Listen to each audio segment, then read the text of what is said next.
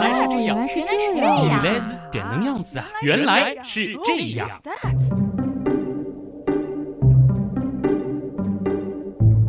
欢迎来到《原来是这样》，大家好，我是徐东。大家好，我是子琳。继续上一周的话题，我们依然来说农历。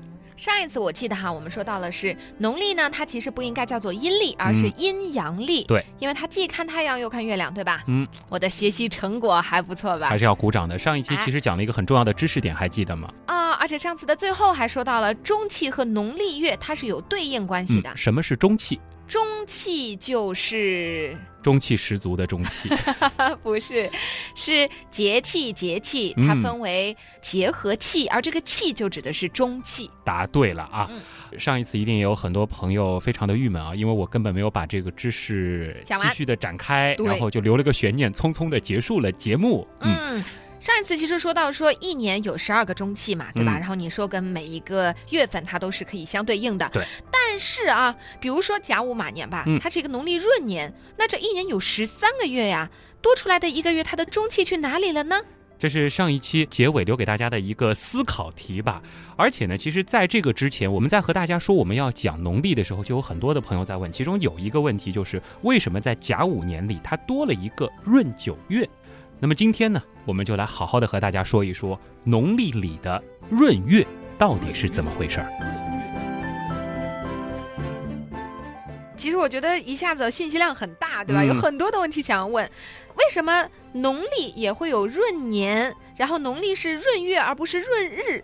那这个闰月到底是怎么来安排的呢？不着急啊，这里呢我们一步一步来。首先呢，还是得回到上一次强调过的另外一个知识点，那就是回归年和朔望月、嗯、啊。我记得有小数点儿那个后面、呃、是吧？对，其实呢就是真实的反映了地球的公转和月相变化的两个时间节点，就是回归年和朔望月。这个和我们常用的年和月是不一样的。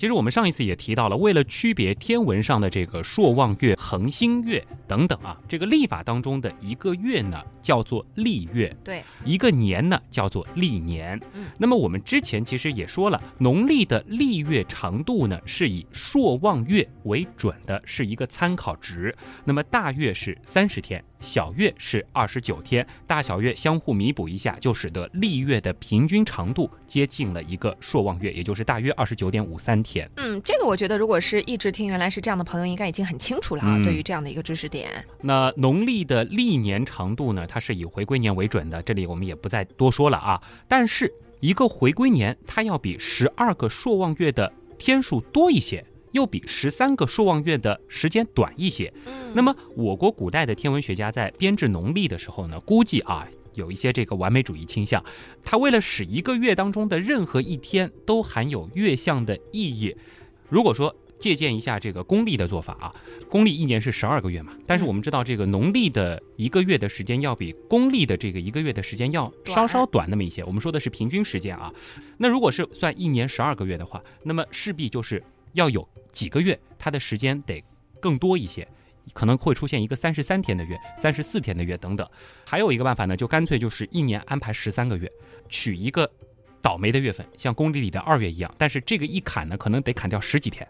嗯，那这肯定不行啊！你刚刚说到他们是完美主义者嘛，对吧？对那这样子的话，他就初一十五就没有办法对应月相了呀。对，因为月亮的盈亏周期它是固定不变的。嗯，虽然说鱼和熊掌不可兼得，我们的祖先采取了什么样的方法兼得了呢？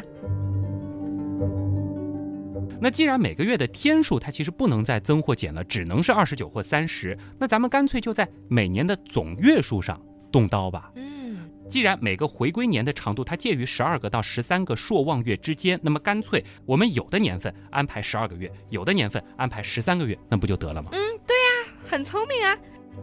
可是这样一来，好像有点不太稳定吧？嗯，比如说儒略历哈，它闰一闰只是闰一天。累积千百年也要误差快一个月了，那你说农历这一闰可是直接就闰掉了一个月啊！对，稍微有点误差，没过一代人的时间，这冬夏可就颠倒了呀。对，这个农历它自然是考虑到了这一点啊。我们的祖先很聪明，而且呢，它是通过数学的办法，其实很轻松的就解决了这个问题。好，我们来听一听。一个朔望月，我们说过好几次了，它的平均长度呢是二十九点五三零六日。那么一个回归年里面呢，它有十二点三六八个朔望月。到这一步你还听得懂吧？就是拿一个回归年的长度三百六十五点二四二六来除二十九点五三零六啊。最后的结果呢，就是一个回归年的时间差不多等于十二点三六八个朔望月。嗯，我们取这个零点三六八这个小数部分啊，我们就可以得到它的这个渐进分数呢是二分之一、三分之一、八分之三、十一分之四、十九分之七和一百二十五分之四十六。我们就得到了每两年加一个闰月，每三年加一个闰月，或者是每八年加三个闰月，再或者是每十一年加四个闰月等等。这个渐进分数可能有的人会觉得有些混乱啊，我们先不展开。我们为的呢就是使一定周期内每年的这个平均天数啊。它是接近于这个回归年的实际长度，这样呢就不会发生冬夏颠倒的情况了。什么渐进分数啊？欺负我数学不好啊？如果实在搞不明白渐进分数的话，今天因为我们不讲数学啊，大家可以去翻一翻以前的这个数学课本，或者呢直接百度一下渐进分数吧。我换一种可能更能够让你理解的数学的方式来表达一下他们的这种思路啊。你试试。我们就先拿这个每两年加上一个闰月。来举一个例子，那两年本身是二十四个月，加一个闰月，一共是二十五个月。嗯，那么二十五个月的月数啊，我们乘以一个朔望月的天数，二十九点五三零六天。对，它会得到一个七百三十八点二六五天。也就是说，每两年加一个闰月这样子的一段时间里，它的真实的天数是等于七百三十八点二六五天。没错，把这个数字。再除以三百六十五点二四二六，就是除以一个真实回归年的长度，我们是不是就能够知道这样的一种闰月的安排方法，它的平均值是否接近于一个回归年的长度呢？嗯，是啊。那刚才的这个两年加一个闰月的方法，它的这个结果呢是约等于二点零二幺三年。虽然你还在欺负我数学不好，但是刚刚那个结果它几乎就等于是两整年了嘛。每两年加一个闰月，是不是也可以呢？如果是表示青菜的重量，嗯，两公斤和二点零二幺三公斤，那的确基本上是可以忽略不计的，对吧？卖菜的阿姨肯定不会跟我多收钱的。但这是年啊，一年有三百六十五天多一点呢，多出来的这个尾数啊，零点零二幺三零零三六。那么这个数字如果量化到天，那它就直接多了八天的时间，因为一个回归年的长度是三百六十五点二四二六嘛。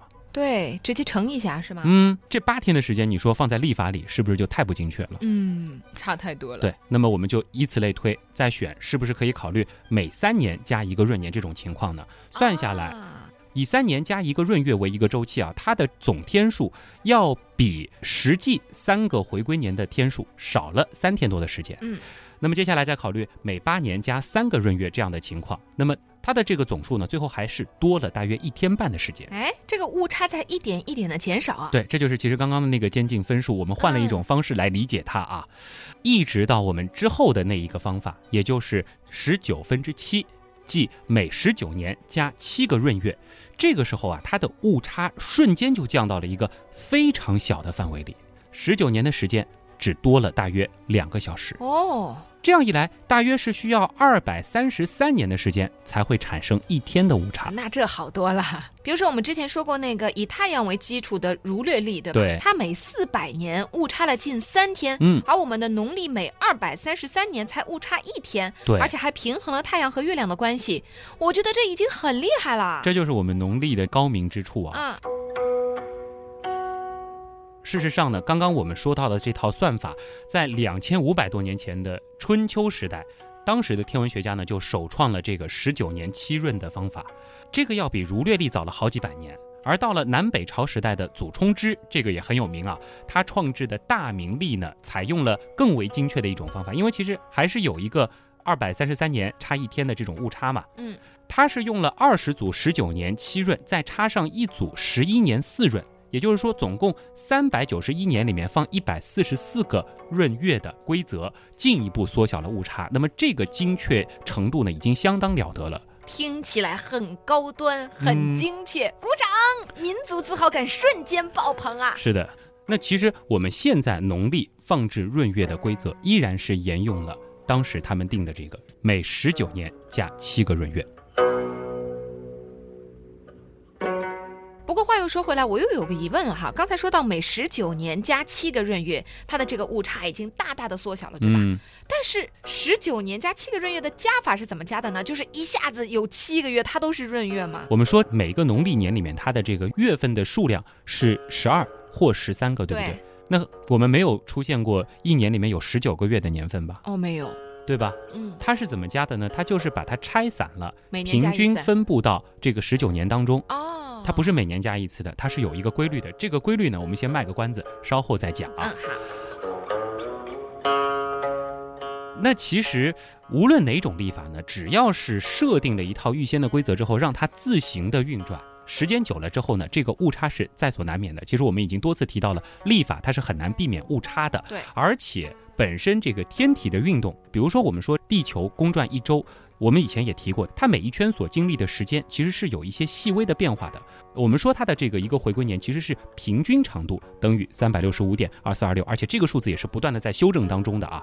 尤其是像我们农历这种非常复杂的阴阳历系统，所以其实从清代以来呢，我们为了彻底让农历没有误差，他们用了一套全新的体系，那就是直接采用天文观测的方式来确定历年历月的时间，包括节气的时间，从而使得农历的平均历年和回归年完全一致。这个呢，我们以后会展开，还要补充一下，就是我们上一次说到了这个中气它和农历月的一个对应关系，对不对？这个当中呢，其实会出现一些极个别的情况，那就是一个月里面它出现了两个中气，嗯，这个以后再来解释。这个就是因为农历从规则转向了观测，哎，的确是啊，每次就是快到冬至啊、小雪之类的节气的时候哈，嗯就会听到说这个国家天文台公布了今年冬至的时间是几号几点几分，甚至几秒。对哎，，我当时就想，这个怎么是国家天文台来公布的吗？农历跟他们有什么关系对系？呀啊，原来是观测出来的。对你以为是什么民俗专家或者什么风水先生算的，对吧？我以为是千百年来它就是这样的。对嗯，其实说了那么多期历法，大家应该已经有这样一个概念了，就是历法它和天文是密不可分的。嗯，说到这儿呢，我倒是想起来了，有一个听众的问题啊，他说为什么农历和公历的这个日期啊，似乎每十九年会重合一次？因为他说他的这个十九岁公历生日的时候，恰巧也碰上了他的农历生日。对我对这个问题印象特别深刻，因为当时看到这个问题的时候，我说呀，有这样一个规律吗？许东说对呀，其实过十九岁的生日的时候就可以关注一下，他有可能就会是同一天。嗯，你应该记得我用了“有可能”这个词。嗯我们农历年呢是十九年一个周期，十九年七闰嘛，对吧？我们把这个十九年打包在一块儿来看，这个十九年的总天数其实和公历的十九年的总天数几乎是相等的。嗯，但我注意到你用了“几乎”这个词嗯，你也开始严谨起来了啊。为什么用“几乎”这个词呢？公历的十九年里啊，它有可能包含了四个闰年，也有可能包含了五个闰年。再说的具体点呢，就是它有可能包含了四个二月二十九号，也有可能包含了五个二月二十九号。嗯如果说大家这儿听不明白，可以试着写写看，看看是不是旭东说的这样啊。也就是说，公历十九年的时间呢，它一共是包含了六千九百三十九天，或者是六千九百四十天。对。虽然说咱们的农历每年的时长相差很大，有三百五十四天的，呃，长的甚至是到三百八十四天的。可是呢，十九个农历年当中，它包含的这个月数是固定的，十九年七闰嘛，也就是说是二百三十五个月，十九乘以十二再加七，我们就可以得出十九个农历年当中的这个总天数是六千九百三十九点六九幺天。这个数字怎么来的呢？就是二百三十五个月，对不对？它每个月的真实长度是不是二十九点五三零六天？嗯，那我们刚才说到公历十九年的时间哈是六千九百三十九天，或者是六千九百四十天，嗯，所以得出的农历年的天数就跟他们非常接近了。对农历年的总天数呢是六千九百三十九点六九幺天。那么，因为我们知道，在这个历法系统当中，肯定是没有零点几天的这个概念的。嗯农历呢会像公历那样，要把这一个多出来的天给抵消掉。具体是怎么抵消的呢？就是因为我们知道农历它也是有大月和小月的。以后我们讲大月和小月的时候会继续展开。这里先跟大家说一点，就是农历的大月和小月看上去是没有规律的，对不是说一月它必然是大月，十二月它必然是小月。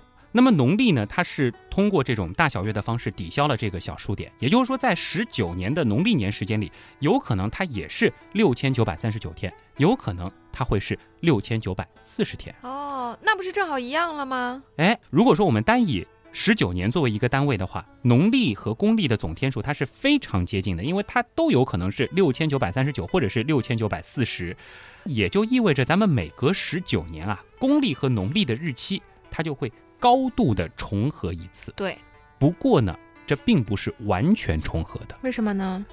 因为就公历而言，十九年的总天数取决于这其中包含了多少个闰日，也就是二月二十九号。嗯。就农历而言，十九年的总天数则取决于非常细小的一个大小月的区别，在这个十九年的时间里，有可能多了一个某个月的三十号。这两者呢，它其实都有正负一天的误差，相抵之后呢，就会产生零到两天之间的误差。当然，在很多的时候，它们都是重合的，但是它们相差一天或者两天的概率都是存在的，而且呢，不是很小。啊，原来是这样。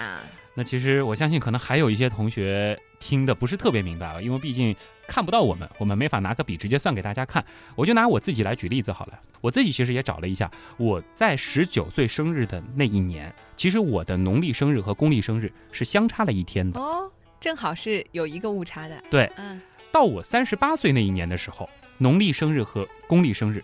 又重合在一块儿。哇，三十八岁，我肯定会帮你过生日。这是一个很重要的生日啊！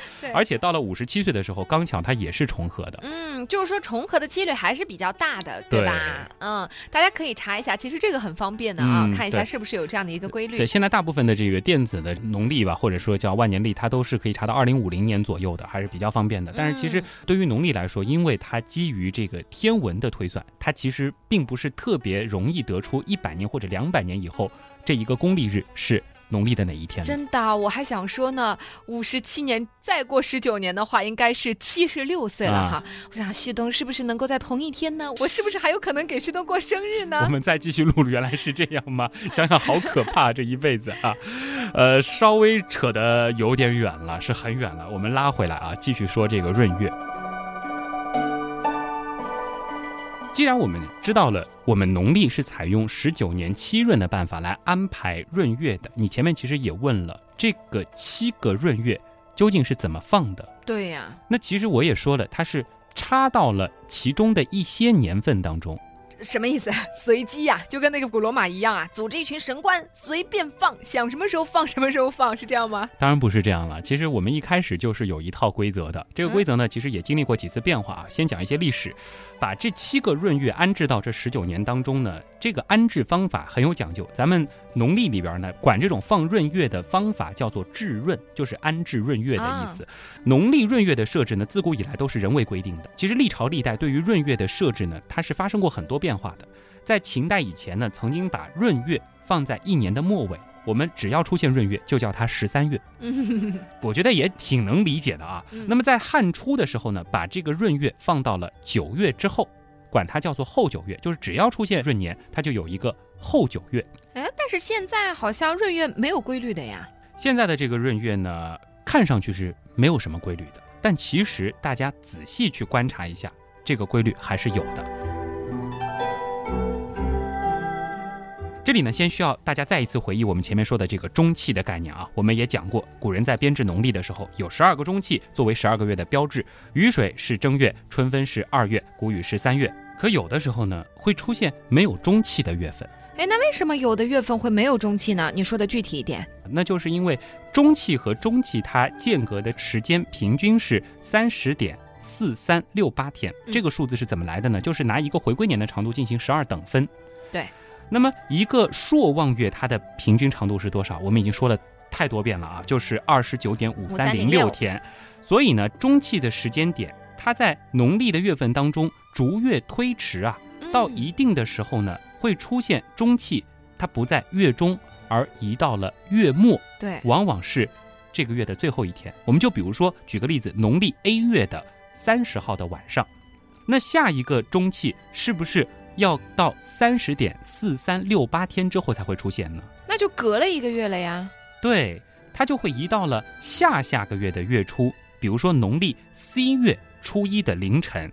那这个时候，中间隔的这个 B 月，它的时间是不是应该就是三十天？而且它刚好就没有中气了。哦，那这样不就多出来了一个月？而且它是没有中气的，对吗？嗯那这个偶然出现的没有中气的月份，要拿它怎么办呢？前面其实也说过了，农历的这个十九年七闰体系，就使得十九个农历年加在一块儿，它平均每一年的长度是和回归年的长度差不多的。嗯，每一个回归年当中，它其实是包含了十二个中气，它十二等分嘛。也就是说，在十九个农历年当中，其实它一共有二百二十八个中气，对，也就是十九乘以十二。而在这十九个农历年当中，其实它一共是有二百三十五个农历月，这个前面也解释过了，对吧？那显然，二百三十五减二百二十八，它是不是多出来了七个月？也就是七个月它是没有中气的，哎，这刚巧就是要闰的七个月嘛。是这样的。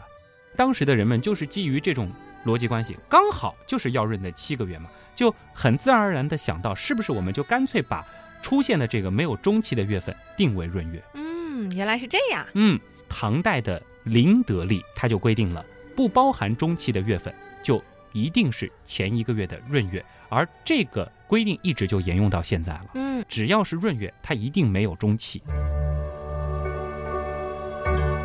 其实这样规定的另外一个高明的地方，就是我们之前说到的中国人的那个阴阳平衡的哲学。如果说不采用这个体系，是没有办法做到一个中气代表一个农历月的。对啊。用这个办法，它就可以使得任何一个非闰月的农历月保证对应了一个中气。嗯，大家可以翻一翻日历啊，公元二零一四年的十月二十三号这一天是霜降这个中气，它的农历是九月三十，而之后的一天呢，就是公历的十月二十四号这一天呢是农历的闰九月初一。在整个农历闰九月当中，它只有立冬这一个节气。到了公历的十一月二十二号这一天，也就是农历的十月初一，整个闰九月已经结束了，嗯，恰好就迎来了小雪这个中气。是，所以农历里的闰月一定是没有中气的，而且凡是出现闰月的时候，这个月的前后一定是挨着两个中气的。对，就是这样。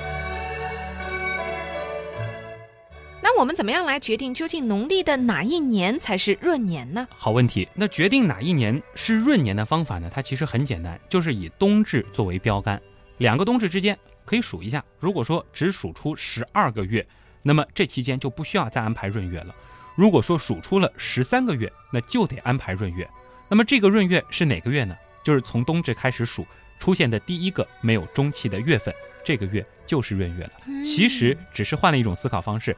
大家如果说已经理解了农历闰月是怎么放的话，农历闰年怎么算，它是自然而然得出来的。哦真的好复杂，旭东居然能够把这个搞明白，我觉得太厉害了。而且今天我们能够把这个问题说给听众听，我觉得我们真的是做了很大的贡献啊！你是想揭穿一下我在稿子上直接括号了一下吗？烦请感叹及阿谀奉承，大家觉得我做的到位了吗？但是我觉得说到这里啊、嗯，农历的话题，我感觉还是没有讲完，嗯好像还是有很多东西蕴藏在里面，有很多的规律还是没有说清楚。对，哎，已经两期节目了。嗯，还是没有讲清楚，为什么呢？就是因为相对于公历来说，我们的农历真的是博大精深，而且由于农历是阴阳历，它阴和阳之间它需要配合，整个系统非常非常的复杂。下一期我们继续讲农历的话题。好，接下来呢，留回家作业了啊。什么还要留回家作业呀？哎呀，旭东老师啊，你还要给我们留回家作业，其实是吊我们胃口吧？不要揭穿我好不好？第一题是这样的啊，大家查一查，二零一六年的除夕是农历的几号？答案是什么？嗯，我帮大家查过了，嗯是农历的腊月二十九。什么？明年的除夕不是大年三十，而是大年二十九？我不知道大家有没有印象，其实我们应该都经历过几次大年二十九。虽然我们常说大年三十，对呀、这到底是为什么呢？嗯我的问题就是，农历的这个大月小月，它究竟是怎么安排的？感觉这个比上学时候的数学题难多了。第二题，请把你们的老黄历翻到公元二零一五年的二月四号。嗯，其实离现在很近啊。对，这一天是农历的腊月十六，它还是立春。问题来了，请你仔细的看一看这一天它所标的农历年份，到底是甲午马年还是乙未羊年？这还需要看吗？春节是二月十九号呀，那二月四号肯定还是马年呀。如果我说在很多版本的年历当中，比如说百度出来的第一个老黄历当中，嗯，从这一天开始，农历年的标注已经变成了乙未羊年，而此时其实距离春节还有半个月的时间。更夸张的是，你还不能说他错，你信不信？明明还没有到春节，怎么可能是乙未羊年呢？你觉得他肯定是算错了？对呀，我告诉你，有他自己的道理。嗯，这里呢，我得提醒大家，就是我们下一期节目有可能会颠覆大家的属相观，因为我们曾经颠覆过大家的星座观。所以你的意思就是，从立春之后出生的孩子，他都是属羊的喽？不能说一定至于为什么呢？因为历史上对于这个问题它有争议。我的妈呀你的这个知识会不会导致很多的妈妈赶紧把孩子生下来呀 所以说有风险大家谨慎收听好吧？原来是这样。就是这样我是旭东。我是子林咱们下期再见。